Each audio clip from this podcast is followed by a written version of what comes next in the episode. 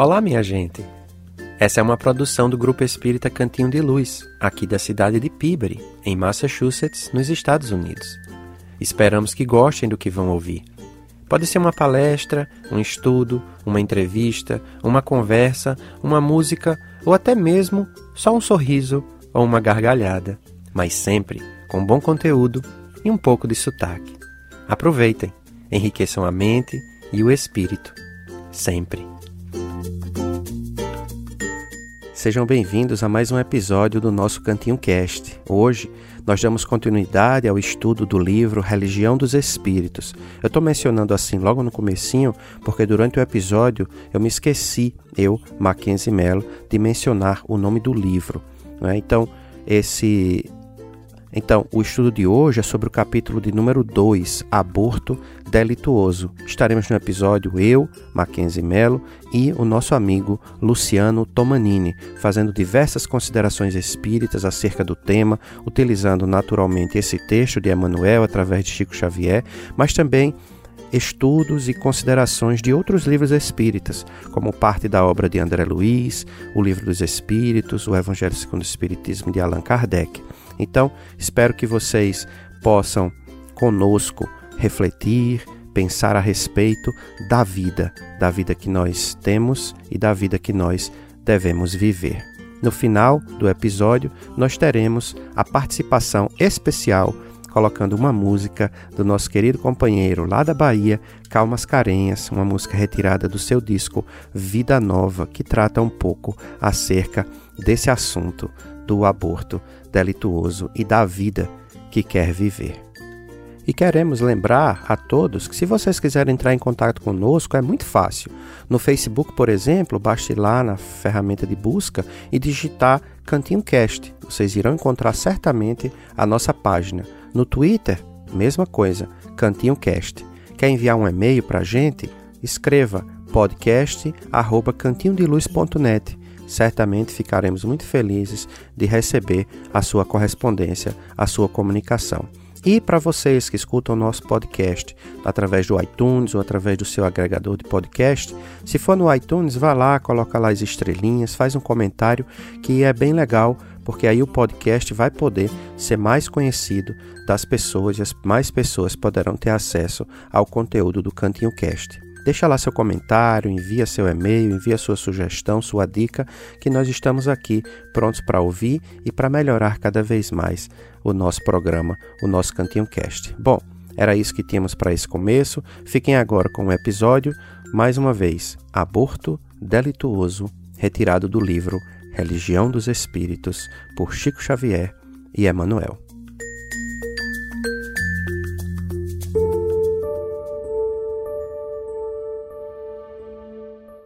E hoje a gente está aqui com o Luciano, mais uma vez. E aí, Luciano, tudo bem? Tudo bem, Mackenzie? Olá, pessoal. Bom, nós já, nós já tínhamos começado a, o, o, nosso estudo e já lemos o, a introdução por Emmanuel e depois nós lemos o primeiro capítulo. Só lembrando a todos que esse livro, por algum motivo que me foge ao conhecimento, nos foge ao conhecimento, ele não tem os números dos capítulos mas a gente vai seguir a sequência que está publicada né, do, dos capítulos no livro. Então nós já lemos a introdução, nós já lemos o capítulo número 1 e hoje nós estamos no capítulo de número 2. Só uma outra, um outro detalhe é que na versão eletrônica do livro é, existem os números dos capítulos, né? Então, no livro impresso, pelo menos as edições que a gente tem, não tem o número, mas no, na versão tem o número do capítulo. Então hoje é o capítulo de número 2, aborto delituoso. Só relembrando para os que estão pegando, começando agora com a gente o estudo, as mensagens desse livro elas foram ditas, ditadas por Emmanuel, como a gente estudou na introdução do, do, do livro. Essas mensagens elas foram recebidas em reuniões públicas por Chico Xavier, Emmanuel, né, respondendo a perguntas sobre alguma questão do livro dos Espíritos. Isso nesse primeiro livro que se intitula Religião dos Espíritos. Então, o que Emmanuel faz? Ele pega uma pergunta do livro dos Espíritos e aí ele faz um comentário sob o aspecto religioso, né, enfocando o aspecto religioso em cima da questão referida no livro dos Espíritos. Então, no capítulo de hoje, como o Luciano vai ler em alguns minutos, daqui a pouquinho, a pergunta que foi retirada do livro dos Espíritos é a pergunta de número 358. Então, vamos pedir a Luciano para ler a mensagem, e aí logo depois da mensagem a gente já lê também a questão a que ela se, se refere, e aí nós entramos para fazer alguns comentários sobre a mensagem de Emmanuel. Então vamos lá. Aborto delituoso. Essa mensagem foi recebida numa reunião pública de 9 de janeiro de 1959. Como já foi mencionado, é uma referência à questão número 358 do Livro dos Espíritos de Allan Kardec. Comovemos-nos habitualmente diante das grandes tragédias que agitam a opinião. Homicídios que convulsionam a imprensa e mobilizam largas equipes policiais. Furtos espetaculares que inspiram vastas medidas de vigilância Assassínios, conflitos, ludíbrios e assaltos de todo jaez criam uma guerra de nervos em toda parte. E para coibir semelhantes fecundações de ignorância e delinquência, erguem-se cárceres e fundem-se algemas. Organiza-se o trabalho forçado. Em algumas nações, a própria lapidação de infelizes é praticada na rua, sem qualquer laivo de compaixão. Todavia, um crime existe mais doloroso pela volúpia de crueldade com que é praticado. No silêncio do santuário doméstico ou no regaço da natureza. Crime estarrecedor, porque a vítima não tem voz para suplicar piedade e nem braços robustos com que se confie aos movimentos da reação. Referimos-nos ao aborto delituoso, em que pais inconscientes determinam a morte dos próprios filhos asfixiando-lhes a existência, antes que possam sorrir para a bênção da luz. Homens da terra, e sobretudo vós, corações maternos, chamados à exaltação do amor e da vida, abstende-vos de semelhante ação, que vos desequilibra a alma e entenebrece o caminho. Fugi do satânico propósito de sufocar os rebentos do próprio seio, porque os anjos tenros que rechaçais são mensageiros da providência, assomantes no lar em vosso próprio socorro.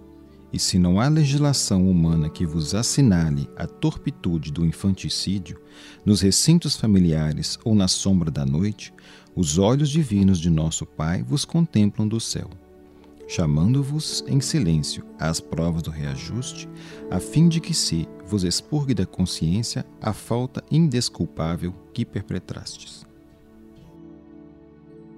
É isso aí. É, Luciano, você quer, você quer ler também a pergunta 358? Porque aí a gente já, já une as duas coisas e logo em seguida a gente vai fazendo os comentários. Tudo bem, vamos lá. Ok, vamos lá então fazer a leitura da pergunta de número 358 do Livro dos Espíritos. Ela está na segunda parte, no capítulo 7, intitulado Da Volta do Espírito à Vida Corporal. Constitui crime a provocação do aborto em qualquer período da gestação? Há crime sempre que transgredis a lei de Deus. Uma mãe ou quem quer que seja cometerá crime sempre que tirar a vida a uma criança antes do seu nascimento. Por isso que impede uma alma de passar pelas provas a que serviria de instrumento o corpo que se estava formando. Então, é, é interessante a gente ver. É, eu queria, Luciano, começar, começar a nosso, nossa conversa é, iniciando realmente pelo início aqui, porque uma, uma coisa que eu acho muito, muito legal na, no, no comentário de Emanuel é o título que ele deu a essa mensagem. Né? Porque o que acontece é o seguinte: o, ele coloca o título né, de aborto delituoso. E eu acho interessante, não é, porque a gente precisa realmente, primeiro, para começar, antes de começarmos a, a discussão, de, de, entender talvez por que, que ele tenha dado esse nome aborto delituoso. Né? Porque é natural que existam abortos que sejam da natureza. Né? Ou seja, Exato. a mãe está com um problema, a mãe tem uma, um defeito, né? Um, teve algum problema no útero, ou alguma doença, ou levou uma queda, aconteceu um acidente, e aí ela não consegue segurar a criança, né, como se, se diz no popular, né, a criança não vinga, como se diz ainda no mais popular, é, e isso não entra nessa categoria. Né? É natural que, talvez psicologicamente, a mãe vá sofrer com isso, é natural que a família sofra, que haja toda uma questão de choro, de, né, de desgosto por isso ter acontecido e tal, mas isso não se encaixa nessa situação. Né? E a gente tem que sempre lembrar disso. Né? Então, acho que a, o título da, da mensagem é muito importante porque Emmanuel já começa dando a gente essa, essa pequena dica, né? esse aborto, aborto delituoso, ou seja, um aborto provocado literalmente, ou seja, eu quis fazer porque aí o motivo não importa aqui, uhum. né? ou uhum. seja, é um desejo da família, como ele mesmo vai, vai comentar depois, ou da mãe, ou do pai, ou sei lá, da situação social em que a pessoa se encontre, e é um desejo de retirar aquele ser que está para nascer dali de dentro do corpo da mãe. Inclusive me veio à mente, né? Delituoso no sentido, é uma expressão muito forte, inclusive, mas no sentido de criminoso, literalmente, né? Porque isso a gente tem que levar em consideração que isso é, como foi mencionado por Emmanuel, né? um crime perante as leis divinas. Exato, perante as leis divinas. Que aí a gente vai lá para o livro dos Espíritos, como você leu na pergunta, e aí ele diz, né? É, constitui um crime, ou seja, Kardec pergunta isso, né? Constitui um crime a, pro, a provocação do aborto e a, os espíritos começam a responder com uma frase muito simples, mas muito direta. Há crime sempre que transgredis a lei de Deus. O que é que é interessante de perceber aqui? É que ele não está falando aqui da lei humana. A lei humana pode permitir, a lei humana pode permitir um monte de coisa, mas no momento em que aquilo bate na consciência, deixa marcas conscienciais, é, significa dizer que, de uma maneira geral, é, nós estamos aí ultrapassando limites que a divindade colocou naquilo que nós podemos ou devemos fazer. Poder, eu não diria, porque nós podemos fazer tudo. Né? Só que nós estamos sujeitos à lei de causa e efeito. Nós podemos fazer o que quiser. A plantia, ou, o plantio é livre. Né? Já a colheita. É obrigatório. Então, assim, essa eu acho que, que é a ideia inicial aqui do, do da mensagem de Emmanuel, começando com esse título, é, Aborto Delituoso. Mas, o que eu, uma outra coisa, e aí vamos seguindo, né? Uma outra coisa que eu acho muito, muito interessante no modo como Emmanuel faz o comentário desse, desse tema, é que ele não começa falando do aborto apesar de o título ser aborto, ele não começa falando do aborto. Ele vai abordar outra questão para depois fazer o link com o aborto. Né? Para mostrar a gente como a nossa cabeça, ela às vezes é, disto, é, ela é distanciada de determinados problemas, talvez às vezes por problemas um pouco maiores ou aparentemente maiores, e que na verdade eles são, são problemas completamente vinculados um, um, ao outro, só que às vezes em escalas um pouco diferentes, né? E aí é quando ele diz que muitas vezes nos comovemos diante das grandes tragédias que agitam a opinião. E aí ele fala de homicídios, de furtos espetaculares, de assassinatos, de conflitos, né? E aí guerras e isso ele escreveu lá em 1959. Eu tenho a impressão, Luciano, que isso aqui não mudou muito. Não, de forma alguma. E isso, inclusive, é, me fez lembrar uma conversa. Na verdade, não foi uma conversa que eu tive com alguém a esse respeito, mas um colega de trabalho, na falta de uma outra expressão, é, alguém com ideias muito boas, diga-se de passagem. Eu fiquei meio que surpreso é, é, ao ouvir o que ele tinha a dizer a respeito do aborto porque até então a conversa estava tomando um rumo completamente diferente e, para minha surpresa, até então, é, é, as coisas que, que, que, ele dizia, os exemplos que ele é, é, trazia à tona, ele é americano, a conversa não, não girava em torno de espiritismo, de espiritualidade, nada, mas assim, o que mais interessa e importa de fato, a postura do indivíduo, né? Perante a vida, que de fato é o mais importante, ele me deu uma, uma, uma aula, em termos gerais. E eu comecei realmente a admirar todas as situações e exemplos que ele estava dando a respeito de uma, uma, uma, série de situações. E, enfim, uma pessoa muito bem intencionada, e, mas num determinado momento, para você ver. Eu estou citando esse exemplo porque as pessoas às vezes realmente, é, é, como foi mencionado aqui por Emmanuel, eles colocam esse tipo de situação, o aborto necessariamente, eu não diria nem em segundo plano, talvez em terceiro, quarto, quinto, sexto e por aí vai. Porque ele, ele, ele fez um comentário a respeito de algumas estatísticas numa determinada comunidade, numa cidade aqui dos Estados Unidos, em que o índice de criminalidade foi relativamente diminuído na mesma proporção em que os abortos legalizados, se não me falha a memória, aumentaram. Ou seja, a análise feita pela maioria das pessoas é muito superficial. Eles não consideram determinados aspectos, aspectos esses que a gente está tentando trazer à tona, né?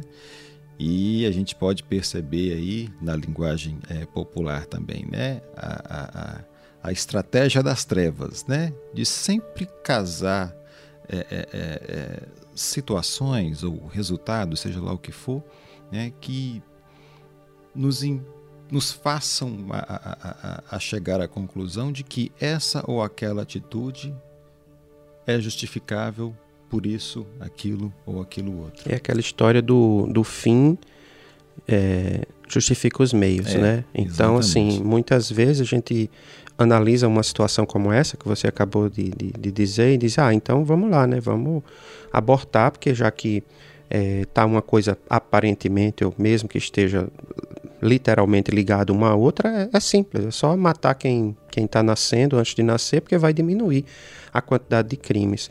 Né?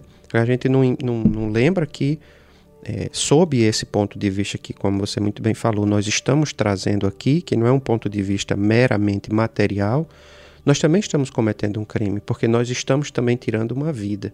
Né? Então, é muito mais fácil, e, e nós fizemos isso durante séculos, é muito mais fácil punir uma criança, é muito mais fácil bater numa criança do que educar uma criança. Então, por Exato. isso, nós vamos continuar batendo na criança ou nós vamos buscar melhorar o tipo de educação que nós estamos dando? Né? Então, é mais ou menos a mesma coisa. Não, a punição, ela resolve resolve até que ponto essa punição ou essa violência pode gerar ou vai gerar certamente mais violência na frente. E aí, em vez de nós querermos diminuir a violência lá na frente através de uma melhor educação aqui, a gente acaba é, cerceando certas situações, estimulando a violência enquanto ainda pequeno, e quando a pessoa cresce, a pessoa cresce naturalmente violenta. Então é muito mais fácil para a sociedade, né? e nós, inclusive, estamos na sociedade, fazer isso. Não, vamos eliminar esses sujeitos porque eles não vão dar trabalho lá na frente. Realmente é muito mais fácil fazer isso do que a sociedade tomar conta da sociedade né? e gerar um, um, uma educação melhor né? e, e, situações desse, desse gênero. Algo muito interessante também que, que, que continuou me chamando a atenção é que, analisando superficialmente, a coisa a princípio poderia fazer sentido, porque não era simplesmente é, é, é, é, é um incentivo à prática do aborto sem eira nem beira. Mas o que era considerado às vezes, justamente, olha, nessa situação, principalmente naquela comunidade, nessa situação em específico, o que se deve analisar? A condição é, é, social, financeira, seja lá o que for, da família como num todo. E através desses, desses parâmetros, parâmetros, perdão, eles então decidiriam se teriam ou não a criança, com a melhor das intenções do mundo, entre aspas, né? De, ok, a, situa a situação é favorável para que essa criança venha no mundo, venha ao mundo, nós temos condições, enfim, eu eu me esqueci dos detalhes da conversa. Mas a coisa é, foi colocada de forma bem, bem, bem ardilosa, bem sutil. Eu digo assim, porque eu estou voltando aqui o meu, meu raciocínio de é, é, é, qual foi o termo, a expressão que eu usei? Ah, a estratégia das trevas, né? Então a coisa tinha muito sentido, não era aquela coisa deliberada, torta à direita. Não, vamos analisar as condições, os, né, era, era, era era um estudo, todo um trabalho de psicologia feito com os pais. Olha, vamos analisar direitinho a situação de vocês, né? Se vocês gostariam que seu filho nascesse, crescesse nesse ambiente ou dentro dessas condições, etc. e tal. Então, não é uma coisa assim, ok, vamos simplesmente evitar que todos nasçam para evitar o problema. Não, a, a, coisa era bem sutil para realmente dar. É, é, é, é para que aquilo parecesse algo enfim, legítimo, né? Dá uma cara de legitimidade à coisa, né? Porque tá Suporte tá tudo... à legitimidade, exatamente. Porque aí está tudo tão bem organizado, está tudo bom, tão bem explicado, não é que parece que está tudo certo. Exato. Né? E essa que eu acho que é uma das grandes dificuldades, né? Porque é interessante, eu vi outro dia desse, numa dessas redes sociais aí, é uma frase que me chamou bastante atenção, que é assim: as pessoas estão consideram que encontrar uma uma, uma bactéria em Marte é vida. Mas ter um, um ser dentro da barriga de, da mãe não é considerado vida, ou seja, você pode matar, você pode se livrar disso a qualquer, a qualquer momento, de qualquer jeito, não é? E eu acho muito interessante, não é? Porque assim, é, ninguém tá para ninguém tem, o objetivo aqui não é condenar quem acredita, condenar quem faz, não é? Não é isso. E até porque uma coisa que muitas vezes nós nos esquecemos, e aqui eu incluo muitos de nós espíritas, é que é, quando a gente fala sobre o aborto, né, nós estamos falando sobre o aborto crime. Nós não estamos falando sobre o criminoso, sobre a pessoa que fez o aborto. Nós estamos refletindo sobre o conceito, a ideia de remover a vida que está sendo gerada dentro da barriga de, uma, de um outro ser.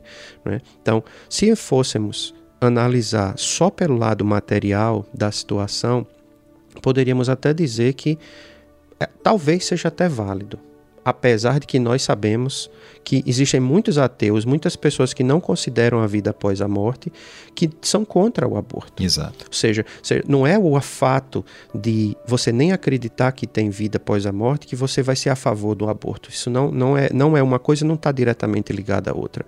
Mas quando nós consideramos a vida como sendo algo ininterrupto, ou seja, se eu desencarnar aqui hoje, o que ficou para trás foi meu corpo, não foi eu, espírito. Não é? Então a vida continua.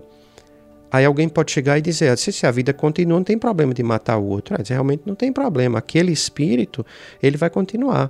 Só que a pergunta é: se alguém chegar para você e lhe ferir, você vai gostar? Provavelmente a pessoa vai dizer não. Então, se eu estou ferindo um espírito que estava, né, ferindo aqui psicologicamente falando, né, ou espiritualmente falando, um espírito que estava prestes a reencarnar, e a ele é tirada essa oportunidade naquele momento, que não seja uma retirada natural, como a gente falou no começo, ou seja, que seja uma retirada delituosa, nós estamos gerando naquele espírito um problema. Né? Para aquele espírito, um problema. Se o espírito for um espírito evoluído, se ele já tiver um, uma espiritualidade maior, ele vai entender. Ele vai dizer, ok, eu talvez precisasse passar por isso, por esse, por esse, por esse motivo, por aquele motivo, eu vou entender. Mas se não for um espírito evoluído, ele pode ficar com raiva. E aí, nesse momento, entram as, algumas das primeiras consequências. Essa é uma das primeiras consequências. Isso para o espírito. E para quem fez? Porque o próprio livro dos Espíritos, mais na frente, vai falar que as leis de Deus estão inscritas na nossa consciência. Então, mesmo que eu, naquele momento, eu, eu considero 100% legal fazer aborto, não tenho problema nenhum com isso. Se a lei de Deus está escrita na minha consciência, em algum momento psicologicamente isso vai voltar, porque isso não é um fato corriqueiro, isso não é o cortar uma unha da minha vida, isso não é o cortar o cabelo. E olha que tem gente que tem problema de cortar o cabelo. Eu vou cortar o cabelo, beleza, mas se alguém vier e cortar o meu cabelo por mim, eu vou ficar com raiva se eu não tiver permitido. E veja que a gente está falando de uma coisa morta, que cabelo é um negócio aparentemente morto, né? Exatamente, né? É. Agora imagine uma vida que está crescendo dentro de mim. Onde é, que, é, onde é que essa ideia né, desse ser crescendo dentro de mim vai ficar dentro de mim, psicologicamente falando? Então, mesmo nesse processo, por isso que, como você falou muito bem, não é uma coisa aleatória, ou seja, tem um acompanhamento psicológico, tem tudo. Por quê? Porque as próprias pessoas sabem o quanto isso machuca, o quanto isso fica registrado na pessoa que fez o aborto. Fica. Então, assim, é muito interessante de ver que a natureza nos mostra todos esses sinais de que isso é algo que vai contrário à natureza, mesmo que a pessoa não queira acreditar em Deus, vai contrário a uma coisa, a, uma, a algo que, se a pessoa não quer acreditar em Deus, vai dizer: ah, não, é algo que eu não consigo explicar. A natureza mesmo não quer que faça. E mesmo assim a gente insiste em fazer. E é desse insistir em fazer que vem a consequência, né? que vem a é, o que os espíritos dizem ali na resposta, né? que é uma, um crime contra a lei de Deus. E por que, que eu estou voltando para isso? Eu estou voltando para isso porque muitas vezes, no próprio Espiritismo, como estava falando lá para trás, o que acontece é que a gente olha para o aborto, olha para uma pessoa que fez o aborto e a gente julga a pessoa. Isso não pode, porque não é contra a minha lei, nem contra a lei de Luciano que o crime foi cometido. Exatamente voltando aqui o raciocínio no início dessa, dessa ideia, dessa proposta, né? Deus quer a morte do pecado e não do pecador. Então, é, é, concordo com você, a nossa primeira reação é literalmente associar o pecado ao pecador e colocar tudo, com perdão da palavra, tudo no mesmo, na mesma sacola. Exato. Né? E não é, não é por aí. E nós somos muito apressados no julgamento, apressados, né? exatamente. A gente julga, não julga só o ato, mas julga a pessoa. E como eu costumo dizer, eu já escutei algumas pessoas falarem, a gente nem só julga, a gente julga, condena, né? Já bota na prisão, né? E, e, e se depender às vezes da gente, a gente bota até para pena de morte, que aí já vai contra, exatamente no mesmo caminho do, do aborto, né? ou seja, que é contra a vida. É. Né? Isso, é, isso é muito interessante da gente. Mas voltando para cá, para a mensagem, que isso tudo que a gente está falando, obviamente, não está literalmente aqui, mas faz parte desse contexto, não é? A gente se preocupa tanto sobre é, esses problemas do dia a dia, né, homicídio e, e como a gente estava comentando no começo, né, Luciano? Infelizmente a gente ainda vê tudo isso, ou seja, parece que Emmanuel aqui está escrevendo como se fosse hoje, né? Furtos espetaculares, assassinatos, conflitos, né? Enganos, né? Pessoas enganando os outros, como ele fala, ludíbrios, né? Assaltos, né? Guerras de nervos, é, ou seja, aí a gente cria cárcer, cárceres, né? funda-se algemas, organiza-se o trabalho forçado. Em algumas nações, a própria lapidação de infeliz é praticada na rua. E a gente, no passado, a gente falava sobre isso, aí falava mal lá do, lá do sei lá, do Oriente Médio, onde as pessoas ainda jogam pedras nos outros que uhum. cometeram, uhum. mas aí a gente assiste o jornal, assiste o jornal do Brasil, assiste o jornal de, de países é, em, em, locais onde é, às vezes crimes são cometidos, a gente vê pessoas fazendo justiça com as próprias mãos, né? arrancando as pessoas e, e apedrejando quase, ou matando, chutando, e fazendo tudo isso ainda. Então parece que Emmanuel está escrevendo como se fosse 2015, né? Ou seja, infelizmente a gente continua de uma certa maneira, é, fazendo a mesma coisa, né? E aí, mas aí é quando ele entra, ou seja, ele diz assim: nós nos comovemos diante dessas grandes tragédias, né? Nós estamos vivendo aqui agora e é, o programa naturalmente não vai ao ar no dia que a gente faz e às vezes as notícias ficam velhas tão rápido, né, que a gente às vezes nem prefere, tenta não nem falar sobre as notícias do dia. É verdade. Mas ontem, né, é, de ontem para hoje, é, ia passar um furacão no México, né, que segundo as, as, as agências é, de tempo, né, era o furacão, maior furacão já registrado, e ventos mais rápidos que já foi registrado, né? Maior até do uhum. que um dos últimos aqui dos Estados Unidos, o grande, o Katrina, né? Que a, devastou é, lá embaixo, né? Lá no sul dos Estados Unidos, ia passar lá pelo México. Então, assim, posts inúmeros nas redes sociais, as pessoas falando no jornal e tudo mais. Graças a Deus parece que não foi tão é, devastador quanto foi o, o Katrina alguns anos atrás. Mas, mesmo assim, chama muita atenção. Não é porque ah, é muita gente, ou porque ah, foi um homicídio, ah, porque aconteceu isso e aquilo. Aí Emmanuel chega e diz assim: ó, Todavia, um crime existe mais doloroso pela volúpia de crueldade com que é praticado no silêncio do santuário doméstico ou no regaço da natureza. Ou seja, não é uma coisa que chama atenção, não é uma coisa gigantesca, não é um negócio, sabe, que todo mundo fica sabendo. muitas vezes é praticado em casa, né? como a gente escutava antigamente nas televisões, como a pílula, ou que alguém pedia um, um remédio qualquer caseiro, e as pessoas faziam no dia a dia. A intenção é literalmente esconder. Né? Exatamente, né? esconder, né?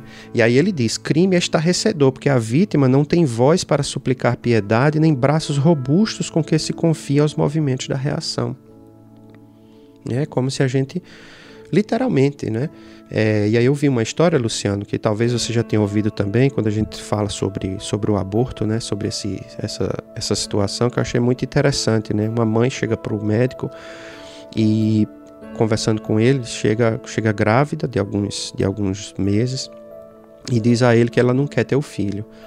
E o médico diz a, propõe a ela uma coisa: o médico não, não, não, não concorda com o aborto, não acha que, que, que pode fazer nem que deve fazer.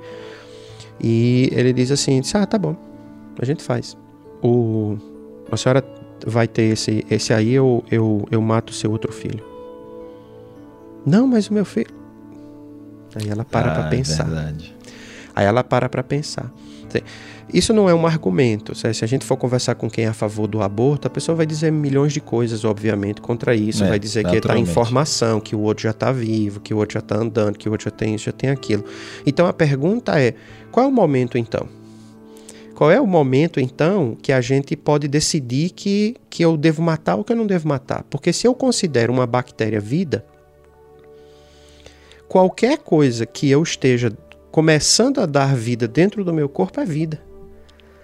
E não é uma vida que vai se desenvolver para ser nada. Porque alguém pode chegar e dizer assim: ah, mas é só uma célula. É, mas se eu tirar uma célula do meu sangue, ela vai continuar sendo célula. Ela não iria se desenvolver numa criança. Mas a, a, a célula fecundada, do momento em que o espermatozoide entrou em contato com o óvulo e que aconteceu ali a união e que aquilo se transformou em ovo, aquilo ali já é uma vida. Aquilo ali, ou seja, o, o óvulo era uma vida.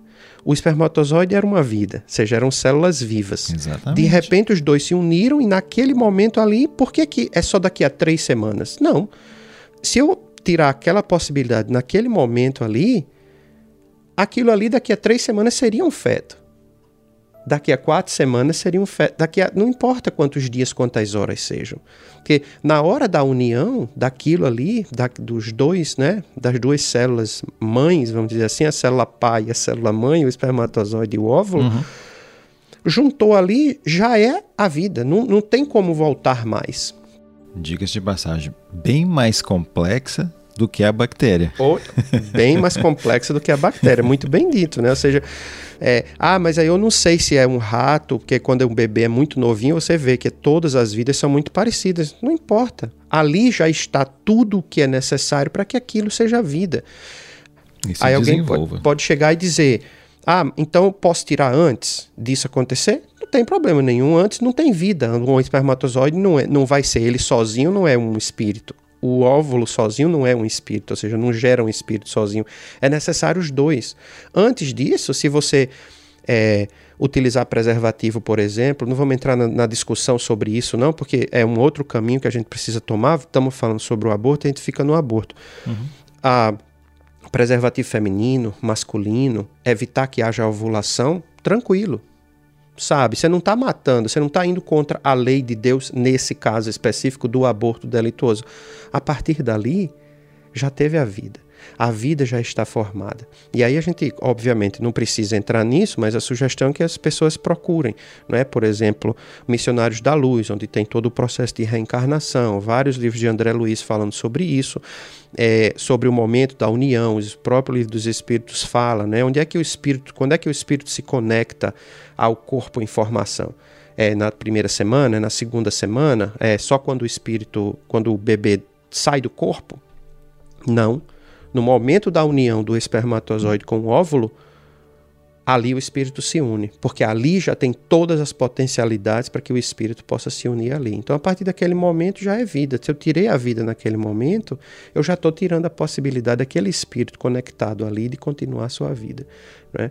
Então, é muito interessante que é, espiritamente, nesse caso, né, falando, não espiritualmente, né, espiritamente, espiritamente. falando, que a, a concepção espírita da vida encarnada é essa Então é por isso que o espiritismo, ele não é contra o aborto, como assim particularmente eu gosto de dizer e prefiro dizer. Ele é a favor da vida. Nós somos a favor da vida. Porque se nós dissermos que somos contra o aborto, é sempre uma proposição negativa.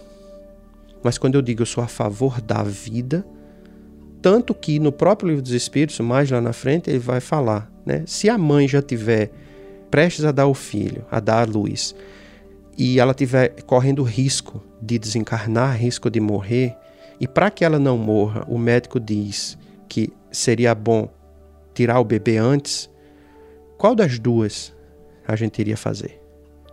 E aí os espíritos respondem: é preferível a vida que já está em andamento. Exato.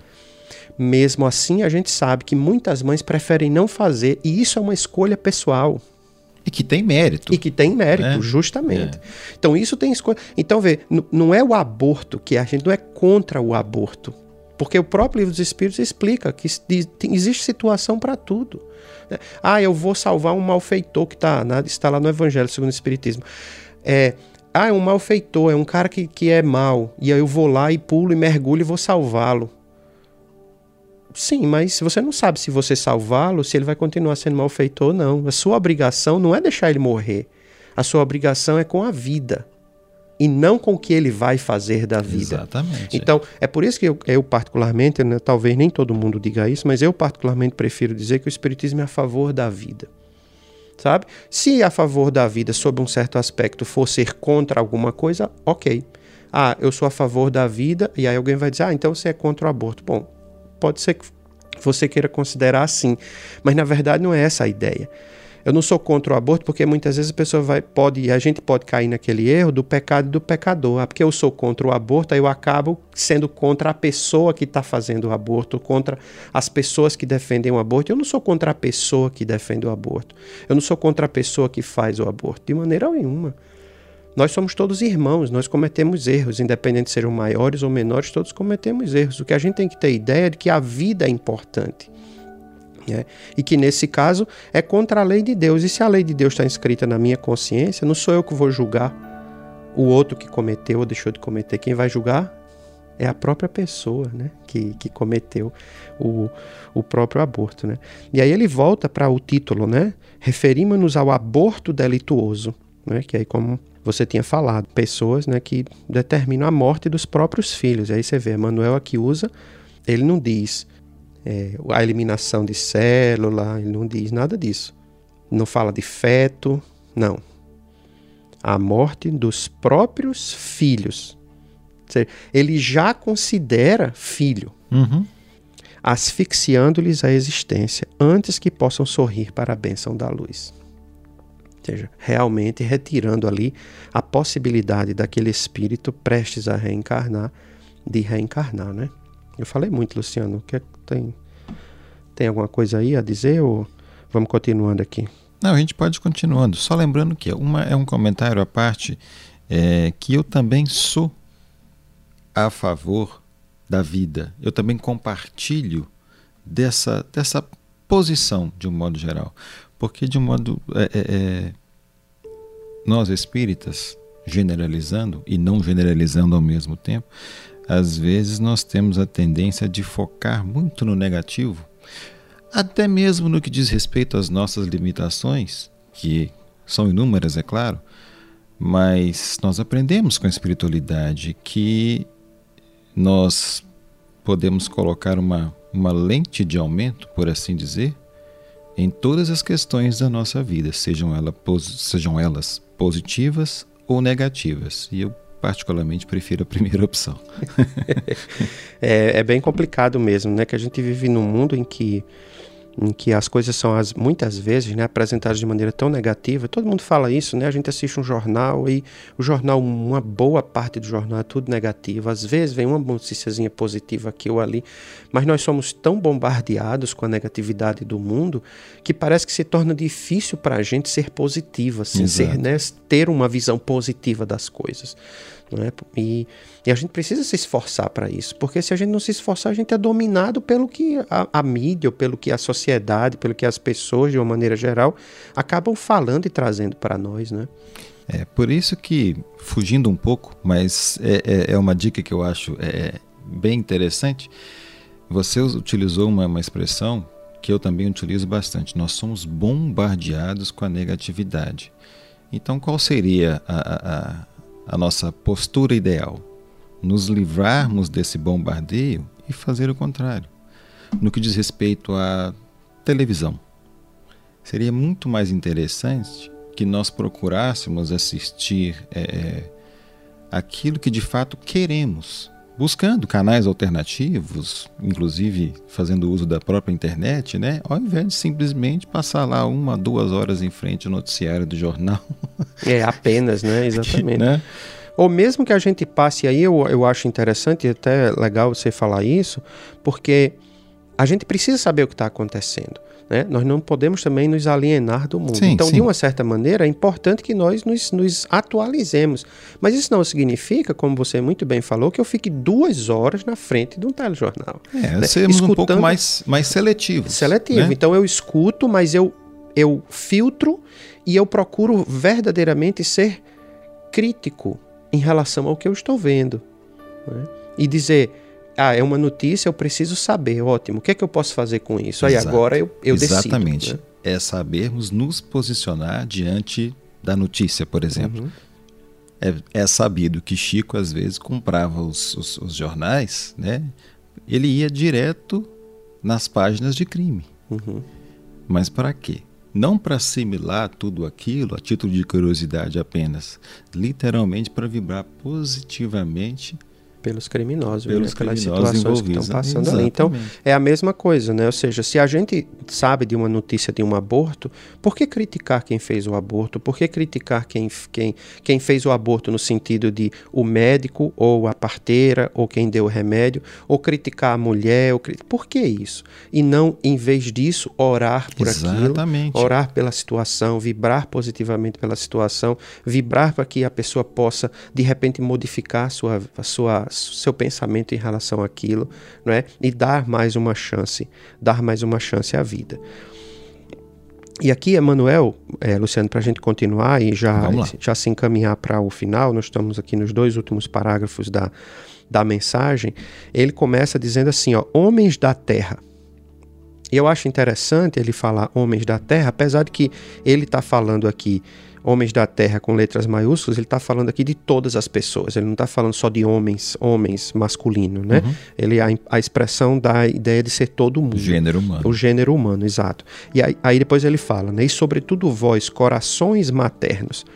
Mas aqui eu queria fazer uma, uma uma parada para a gente refletir sobre essas duas expressões. Provavelmente ele quis fala, fazer, falar isso mesmo que a gente está falando aqui, ou seja, homens da terra, o gênero humano, e aqui corações maternos, ele está querendo falar das mães, das mães correto? Uhum. Só que é interessante a gente parar para pensar o seguinte: primeiro, a mãe, quando a gente fala de aborto, é quem sempre é apontada como sendo a culpada. E a gente precisa parar para pensar que muitas vezes, infelizmente, não é desculpa para quem fez, mas, infelizmente, muitas vezes os pais, aqui o homem, especificamente, é muito responsável pela mãe abortar. Bem colocado, porque a gente realmente pode perceber que, na grande maioria das vezes, isso ocorre em detrimento das consequências. Ai, meu Deus, Exato. Cadê o, cadê o pai? É. Né? Ou seja, eu não vou ter apoio, eu não vou ter suporte, é, o homem não está aqui do meu lado para me dar um sustento. Como eu não tenho condição, porque eu já tenho às vezes três, três filhos, quatro filhos, cinco filhos, aí acabou de eu ficar grávida de novo, o homem aparece e desaparece, não assume a responsabilidade, e aí, como eu disse, não desculpando a situação de ter abortado, mas uma responsabilidade enorme e gigantesca cai sobre aquele homem que não assumiu responsabilidade também. Com certeza. Né? Então, quando ele fala homens da terra aqui, eu me lembrei disso. Sabe? Porque ele está chamando a gente a responsabilidade, aqui todos, mas o homem também. E no outro lado também, ó, quando ele fala, e sobretudo vós, corações maternos. Naquela época, quando a gente falava coração materno, a gente está falando de mulher. Mas você acabou de citar Chico Xavier. Se eu perguntasse a você pela característica que a gente vê de Chico, por todas as histórias que a gente escuta dele, Você acha que Chico descreveu o coração de Chico, a gente descreveria o coração de Chico como um coração paterno ou como um coração materno? Opção número dois. Pois é, coração materno. Então vê, vê como é interessante isso, não é? Então ele está chamando a responsabilidade para todos nós. Ele não está chamando responsabilidade só para a mãe, não. Ele está chamando, a, a, é, nos chamando, inclusive os homens, os que fogem, os que fugiram, a responsabilidade pelo filho que vai nascer. Então aquela coisa. Vamos colocar a situação inversa, que é raro de acontecer. A mãe quer abortar e o pai não quer abortar. Se o pai não quer abortar e a mãe quer abortar, a conversa deveria ser, ou poderia ser: você tem o um filho. Se você não quiser, depois que você nascer, eu tomo conta dele, mas não aborte. O homem. Eu pergunto: quantos de nós, homens, teria essa força para fazer essa isso? Atitude, é. Mas é o que Emmanuel está chamando a gente aqui uhum. a fazer. Né? Corações maternos chamados à exaltação do amor e da vida Abstende-vos de semelhante ação, que vos desequilibra a alma e entenebrece o caminho. Porque ele está dizendo, desequilibra a alma. Psicologicamente, as mulheres ficam.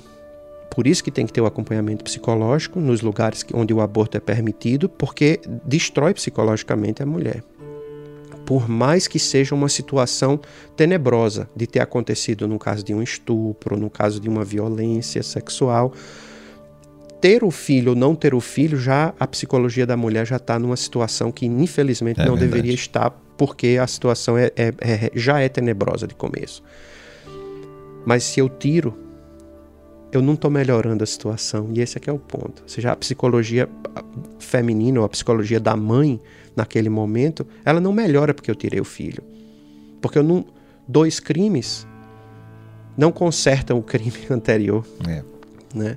E por mais que isso seja, é, é, é, por mais que existam pessoas que aparentemente cometam um, dois, três ou mais é, é, abortos, abortos, perdão, na esmagadora maioria das vezes essas pessoas estão literalmente tentando esconder algo que as incomoda muito, muito e muito profundamente, né? Isso realmente. É, isso não é positivo, né? A é. gente realmente é complicado. E aí ele fala, né?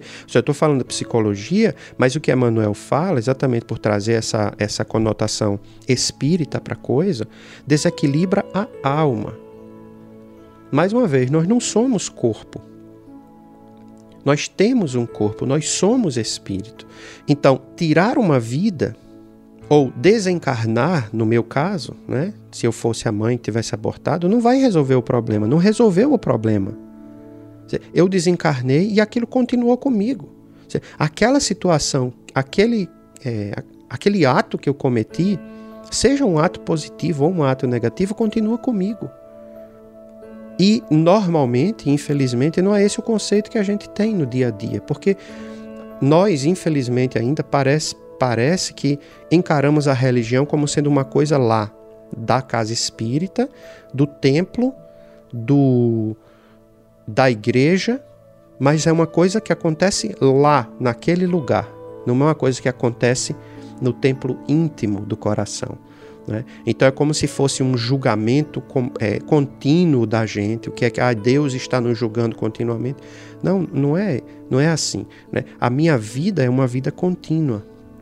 Então, esse desequilíbrio da alma ou equilíbrio vai continuar acontecendo estando encarnado ou não estando encarnado, estando dentro do centro espírita ou fora do centro espírita, estando dentro do trabalho ou fora do trabalho, porque está comigo, como alma, não como corpo.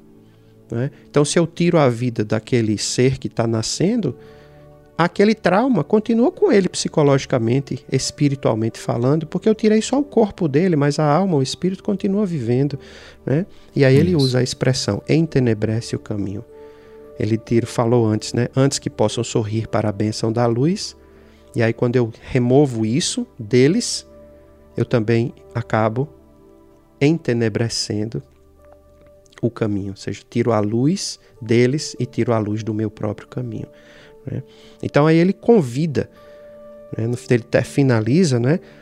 nos convidando a repensar isso, né? fugir do satânico propósito de sufocar os rebentos do próprio seio.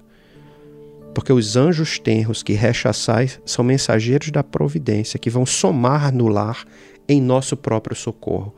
É natural que a educação seja uma coisa complicada. Mesmo quando eu quero um filho, educar um filho não é uma coisa fácil.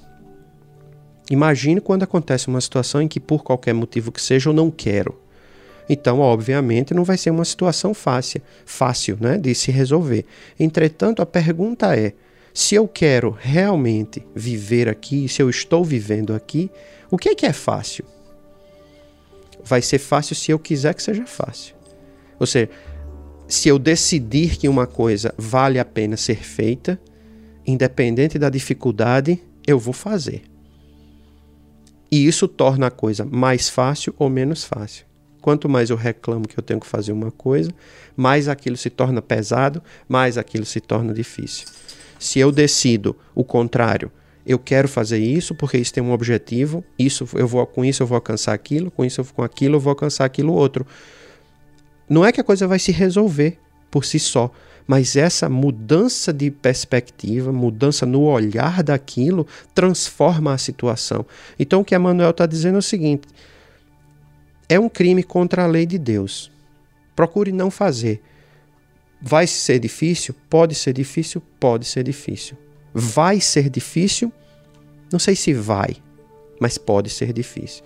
Então, em vez de pensar na possibilidade de fracasso, e aí quem diz isso é Clarence, eu acho, em nosso lar, para Dona Laura. Em vez de pensar na possibilidade do fracasso, pense na probabilidade do sucesso. Que aí a coisa muda. A coisa muda de figura. Uhum. Nós estamos dando, talvez aquele filho possa ser presidente dos Estados Unidos um dia, presidente do seu país. Né? Temos aqui o presidente Obama, que a mãe teve o filho, o pai voltou para o Quênia, conviveu com ele um tempo, mas imagine se ela não tivesse tido presidente Obama ou outros presidentes ou outras pessoas que a gente conhece. Como é que, como é que seria? E uma outra pergunta que eu vi também numa rede social outros dias desses é: você já parou para pensar que todas as pessoas que são contra o aborto nasceram? É, conheço essa também.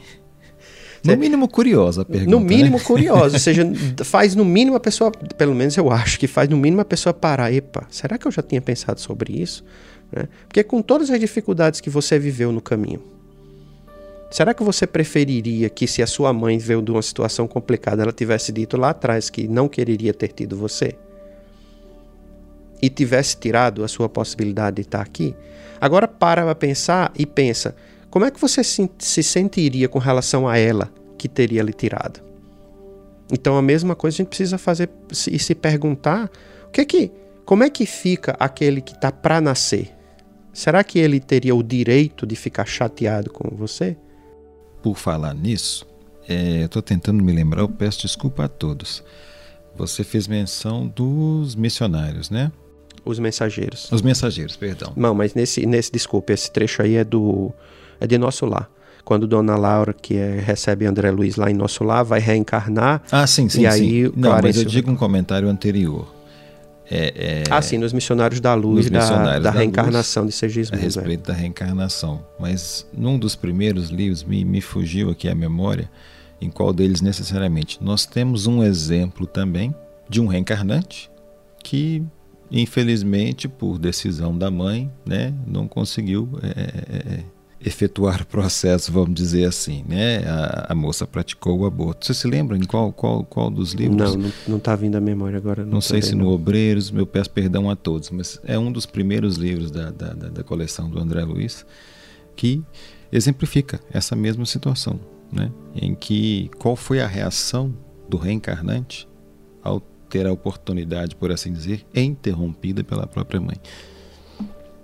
E aí, para a gente encerrar, é, Emmanuel ele faz um, um, chamado, né? Esse último parágrafo, na verdade, é, um, é realmente uma convocação, né? É um chamado para que nós paremos para pensar, porque ele diz assim: se não há legislação humana que vos assinale a torpitude do infanticídio nos recintos familiares ou na sombra da noite, ou seja, não existe, se não há essa legislação que mostre para a gente o quão isso é errado, o quanto isso não deveria ser feito, né? Os olhos divinos de nosso Pai vos contemplam do céu, ou seja, nós estamos sendo, estamos sendo observados pela lei de Deus. Né? Emmanuel aqui está usando né, a expressão divina, né, da, da justiça divina, do olhar divino inscrito em nossa consciência. Né? O céu aqui ele coloca com letra maiúscula, isso é muito importante, Exato. porque ele não está dizendo que Deus está acima de nós, no sentido do céu com letra minúscula, o céu azul ou o céu negro da noite. Não. Ele está falando aqui verdadeiramente da nossa consciência, do reino dos céus, né? Como Jesus coloca, seja do nosso céu íntimo, né? Uhum. Nos chamando em silêncio às provas do reajuste. Ou seja, quando nós é, estamos numa situação como essa, nós estamos sendo chamados normalmente a um reajuste, a um reacerto, um acerto de contas de situações que nós possamos ter vivido em uma existência anterior. Então, se porventura estou eu numa situação de, e Emmanuel aqui não fala isso, porque ele deixa para cada um decidir. Ele não está falando se a mãe está querendo abortar tem um motivo justo ou não, do pai ter fugido e ela tá sozinha, de ela tá numa situação em que a família não vai aceitar, de que a família vai colocá-la para fora de casa, é, de que foi um estupro, de que foi uma violência. Né? Ele não está falando nada disso. Ele está deixando para cada um aqui tomar a sua própria decisão, porque no final das contas é uma decisão pessoal. Por isso que a gente, a gente diz, o espiritismo ele é a favor da vida. Mas a gente também sabe que existe a lei do livre-arbítrio. Deus não tolhe. Ele diz: ó, é, se você comer dois bolos de chocolate, você vai ter dor de barriga. Mas ele não tira a bola de chocolate da sua frente, ele deixa para você, Luciano, escolher. Você vai comer ou não? Você que tem que escolher. Eu que tenho que escolher. Ah, eu tenho 30 pastéis de queijo ali. Mackenzie, você vai comer quanto? Se você comer 30, você vai ficar com dor de barriga. O que é que você quer fazer? Você vai comer os 30? É minha liberdade. Eu tenho a liberdade de fazer. Eu estou fazendo essa comparação aparentemente esdrúxula para dizer: Deus não está dizendo não faça o aborto no, nesse sentido. Ele não está dizendo, ele não está obrigando você a fazer nem a você não fazer, mas ele está mostrando através da natureza, através das consequências psicológicas, físicas, emocionais e espirituais, que isso não deveria estar acontecendo. Mas ele diz: você quem escolhe. Só saiba que tem consequência. 30 bolos de chocolate, dor de barriga, consequência sabe? Então, ah, mas Deus devia. Aí eu tô querendo que Deus dizer o que é que Deus devia ter feito? Não, a lei de Deus está escrita, né? Então acho que esse é que é o ponto. Então Emmanuel está vindo aqui dizendo assim: se isso está acontecendo, tem um motivo. Se está acontecendo com você, tem um motivo. Sou eu para julgar, para dizer que você vai, vai tirar ou não? Não. Você quem vai passar pela prova, você quem tem que decidir. Só saiba que qualquer das duas situações que você escolher tem uma, uma consequência. O que o Espiritismo aponta é: diminua a prova, não complique mais. Não retire novamente o filho. Não deixe para depois um acerto, um ajuste de contas que talvez já, nós já devíamos ter feito no passado e suportemos as dificuldades agora, porque assim eu estou me ajustando e me reajustando com a lei de Deus, devolvendo ao universo aquilo que eu tirei do universo. Né, devolvendo uma vida e devolvendo uma educação, seja espírita, seja cristã, seja muçulmana, seja budista, independente de religião, como você falou no exemplo, não é, Luciano, do, do homem lá que, né, que apesar de, de, de da história do aborto, mas que tem uma postura né, positiva em relação à vida de uma maneira geral, independente disso, que a gente seja é, devolva né, à vida essa, com essa educação essa vida que a gente poderia ter tirado e nós não estamos tirando. A fim de que, e aí Emmanuel termina, né? A fim de que se vos expurgue da consciência a falta indesculpável que perpetrastes, ou seja, a fim de que eu possa remover de mim, da consciência, né, porque é lá onde vou ser julgado. Uhum. Né? Ou seja, se eu remover da minha consciência, eu não vou ser julgado mais porque eu não cometi o erro. Então, se acontecer, que eu possa, né, que nós possamos verdadeiramente decidir seguir com isso, apesar das dificuldades, apesar da, da, da dor, que eu continue seguindo, porque é importante né, que nós devolvamos à vida aquilo que a gente tem. Né? É, se eu estou vivo hoje, foi porque minha mãe decidiu me ter. Se você está vivo hoje, foi porque sua mãe decidiu não tirar essa sua chance. Por que, que a gente vai espalhar por aí para que as pessoas tirem a chance de vida àqueles que estão querendo vir? Obviamente, temos que ter responsabilidade, né? saber que o filho vai vir. Né? Tem um monte de outras discussões que não, não cabem aqui, porque o programa não é para. O de hoje, pelo menos, não é para discutir isso, né? sobre as prevenções e tudo mais. Mas aconteceu, sigamos com o propósito da vida, né? Possamos dar um jeito. Não quero ficar com a criança, arranjo um jeito, mas por que remover da vida? Né? Ou seja, existem tantas outras possibilidades, outras possibilidades do que simplesmente lembrado. chegar e, e delituosamente remover a criança, não é? É, bem lembrado. Existem várias outras possibilidades. É, isso me fez lembrar também o fato de que, é, refletindo um pouco sobre as suas palavras, eu me lembrei de uma situação Geralmente, esses casos de aborto, bem como outros delitos né, que todos nós cometemos, são recorrentes. E a espiritualidade nos diz o seguinte: olha, se isso são as minhas palavras, eu peço desculpa pelo, né, por, por, por me expressar de maneira tão, tão simples, tão simplória, eu diria. Mas a ideia é mais ou menos o seguinte: eles nos dizem, olha, se, vo se vocês conseguirem sair daqui sem pelo menos não contrair mais débitos, considerem-se iluminados. Porque, como a gente pode perceber, a situação não é nem mesmo que nós sejamos quites com todos os nossos desvios do passado. Mas se nós formos fortes o suficiente para pelo menos não contrairmos mais débitos, a nossa situação muda bastante. Essa é para refletir também. É verdade. E aí, Luciano, para a gente encerrar, eu vou ler só um trechinho de uma música que eu vou colocar aqui no final para o pessoal para o pessoal ouvir certo. e para a gente ouvir também, que é uma música de Cal Mascarenhas. É um palestrante da Bahia. Conheço, conheço. Conhece, né? Uhum. Ele já teve aqui no centro, né, no cantinho, alguns anos atrás. Acho que ele veio aqui antes de você de você se juntar ao cantinho. Você Foi. frequentava no uhum. o outro centro, né? Mas é, depois quando você veio para cá ele não teve, não retornou aqui. E a, nome, a música dele chama Quero Nascer. E é um ponto de vista diferente, né? E, e espírita nesse nesse lado, porque é a oração da criança, é como se fosse a criança que estivesse falando para a mãe. Né? Ah, então por isso que chama Quero Nascer. Legal. E aí a gente vai escutar a música, vou ler só um trechinho, quando ele diz assim: Mamãe, fique firme, eu prometo que os anjos vão nos ajudar. Aqui escondido, pareço um nada, mas saiba que dentro do peito eu já tenho amor a pulsar. Belas palavras de, de incentivo.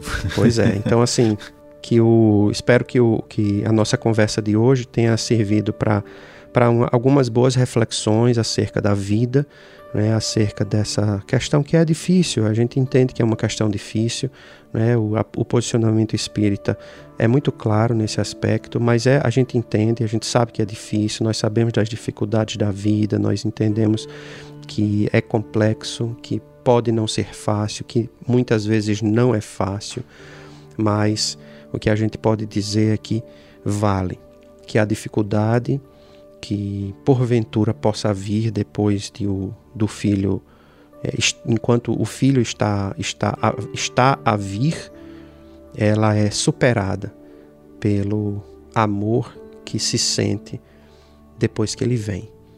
Mesmo com todas as dificuldades, o amor sempre supera tudo. E aí, como diz João, o amor cobre uma multidão de pecados. Então, se nós permitirmos que a vida vença, nós seremos vencedores como Cristo é vencedor. Eu venci o mundo, ele disse para a gente. Então, e se nós podemos fazer o que ele fez e mais do que ele fez, segundo ele próprio, e ele venceu o mundo, nós também podemos vencer essas dificuldades, mesmo às vezes parecendo insuperáveis. Verdade. Então é isso, minha gente. É, queremos agradecer aí a, a, a, vocês a paciência de ter ficado conosco até esse momento. É, pedir para que vocês possam continuar ligados no nosso Cantinho Cast. Em breve nós daremos continuidade ao estudo da, dessa série, não é? estudando a codificação. Lembrando que nós estamos estudando hoje, estudamos hoje o capítulo 2 é, do livro Religião dos Espíritos, psicografado por Chico Xavier e o Espírito Emmanuel que escreveu. E, Luciano, obrigado por mais uma vez estar com a gente aqui. Eu que agradeço a oportunidade e um grande abraço para todos. É isso aí. Então ficamos agora para encerrar o programa com a música Quero Nascer de Calmas Carenhas.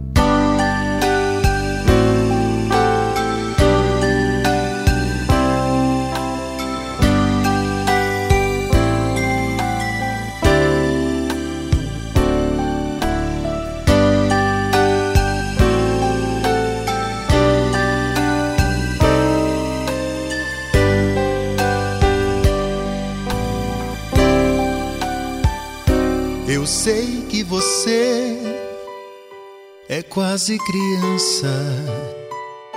E sei que também é difícil ser mãe num mundo assim. Seu medo aumenta com o ventre que cresce. Mas bem lá no fundo eu sei que você não tem raiva de mim.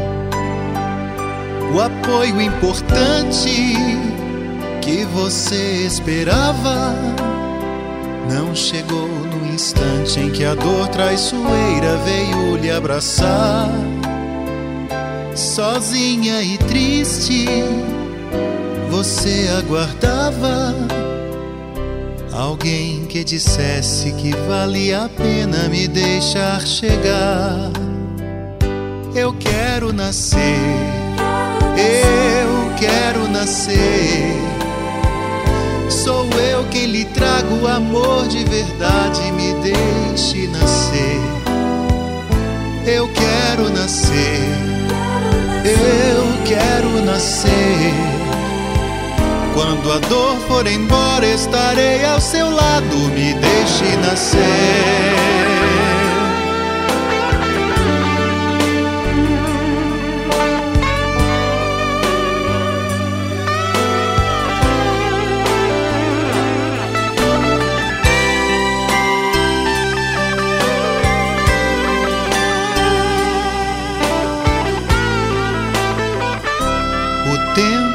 Passa é nosso aliado. Mamãe, fique firme, eu prometo que os anjos vão nos ajudar. Aqui escondido, pareço um nada. Mas saiba que dentro do peito eu já tenho amor a pulsar. Eu quero nascer, eu quero nascer. Sou eu quem lhe trago amor de verdade, me deixe nascer. Eu quero nascer. Eu quero nascer.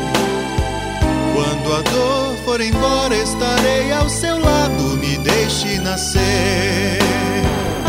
Eu quero nascer.